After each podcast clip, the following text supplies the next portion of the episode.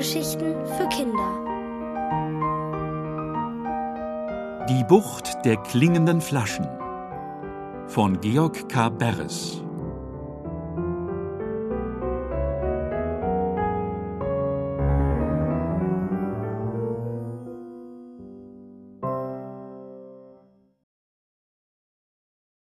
Ein Tiger wird vermisst.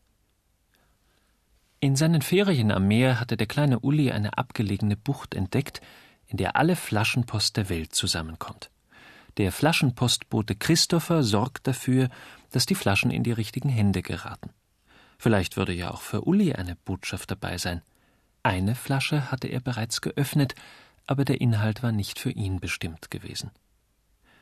Darf ich noch eine Flasche aufmachen? Fragte Uli jetzt ganz aufgeregt und griff schon hastig nach der zweiten Flasche, die neben ihm im Sand lag. Gut, nickte Christopher, der jetzt hinter ihm stand und aufs Meer hinausblickte. Der Korken ging diesmal einfacher heraus. Vielleicht hat sie nicht so lange im Wasser gelegen, mutmaßte der Flaschenpostbote. Es sind zwei Blätter drin, verkündete Uli und schüttelte und schüttelte, doch sie wollten nicht durch den engen Flaschenhals herausfallen. So ein Mist, fluchte Uli. Sie wollen nicht. Sie stellen sich quer. Er ließ den Blick über den Strand schweifen. Ja, zehn Meter weiter lag ein Zweig im Sand. Uli lief rasch hinüber und holte ihn. Dann stocherte er damit in der Flasche herum. Nur die Ruhe, mahnte Christopher und strich sich über den Bart. Genau wie meine Mama, erwiderte Uli seufzend. Die tut auch immer so vernünftig und überlegen. Dabei bin ich doch derjenige, der hier den Flaschenbrief herauskriegen will, nicht du. Vielleicht hilft ein wenig Systematik, riet Christopher. Wie meinst du das? Indem du eben nicht blindlings mit deinem Zweig in der Flasche herumrührst, sondern versuchst, eine Ecke der Zettel zu erwischen und sie dann langsam herauszuziehen. Blödsinn, winkte Uli ab. Die Ruhe habe ich nicht. Und er rüttelte und schüttelte die auf dem Kopf stehende Flasche. Und plötzlich, wie von selbst, lagen die beiden Bogen Papier in Ulis Schoß. Er rollte sie auseinander strich sie glatt und vertiefte sich in den Inhalt des Briefs. Könntest du ihn bitte vorlesen? fragte Christopher neugierig. Ich kann den Text auf die Entfernung nicht entziffern. Uli lachte. Das sind eben die Nachteile, wenn man so groß ist, nicht wahr? Von hoch oben sieht alles ganz entfernt aus, aber ich will mal nicht so sein. Und Uli las vor. Ich heiße Isabella und wohne in einer großen Mietskaserne hinter dem Bahndamm. Ich habe ein kleines, schwarz-weiß gestreiftes Kätzchen namens Tiger. Mit dem spiele ich nachmittags nach den Schularbeiten. Manchmal macht Tiger auch alleine Ausflüge auf das Gelände vom ehemaligen Güterbahnhof, wo er Vögel und Mäuse jagt. Ich habe ihn schon einmal dabei beobachtet. An einem Sonntagmorgen ist es sogar schon mal passiert, dass ich aufwachte, weil Tiger an der Balkontür miaute. Ich stand auf und wollte ihm die Tür öffnen, da sah ich, dass er eine tote Maus mitgebracht hatte. Ich glaube, er war sehr stolz auf seine Jagdbeute und wollte sie mir extra zeigen. Aber meine Mutter hat die Maus einfach in den Mülleimer geschmissen und Tiger kriegte Schläge.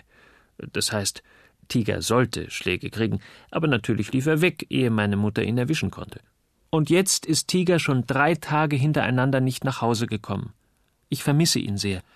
Ich hoffe, ihm ist nichts passiert, dass irgendein Auto ihn überfahren hat oder dass er eingefangen wurde von bösen Leuten, die ihn an ein Versuchslabor verkaufen.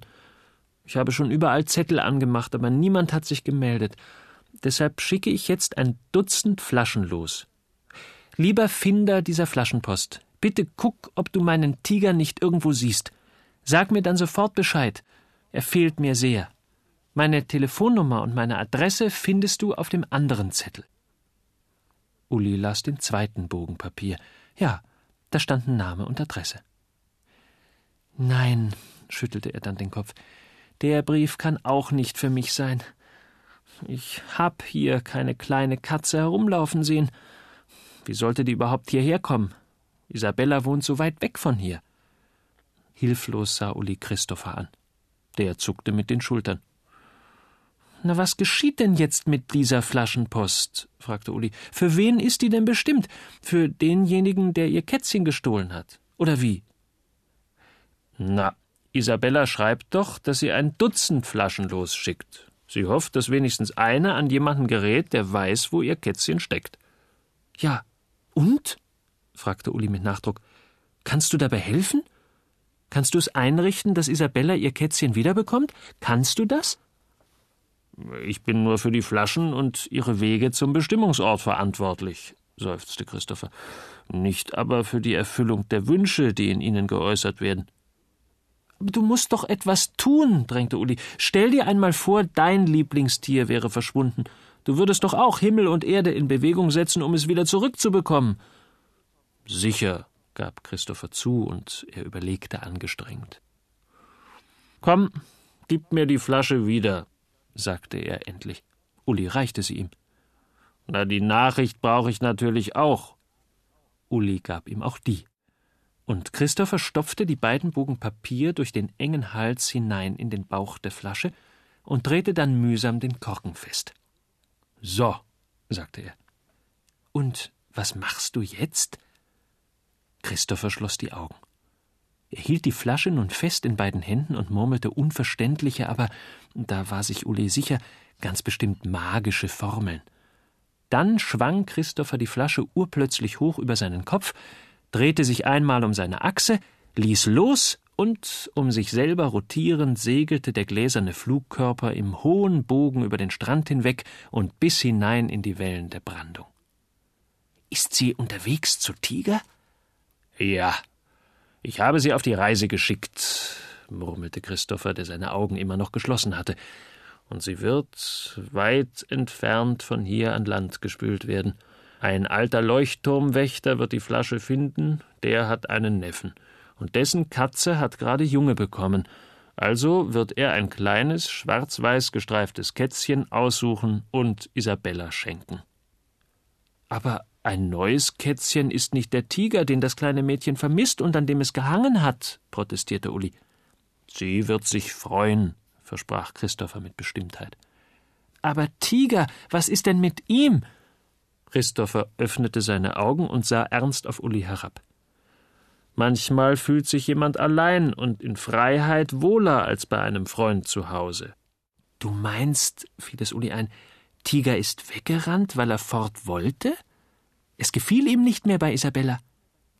Ich weiß es nicht, antwortete Christopher unsicher, aber wir dürfen niemanden einsperren oder zwingen, bei uns zu bleiben, weil es uns gefällt.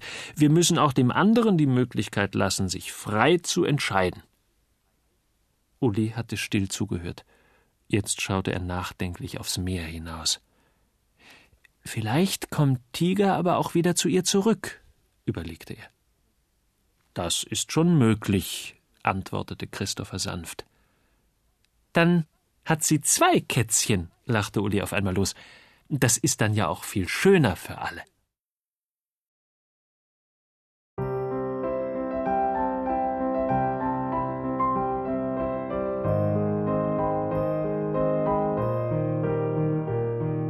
Ihr hörtet Die Bucht der klingenden Flaschen von Georg K. Beres.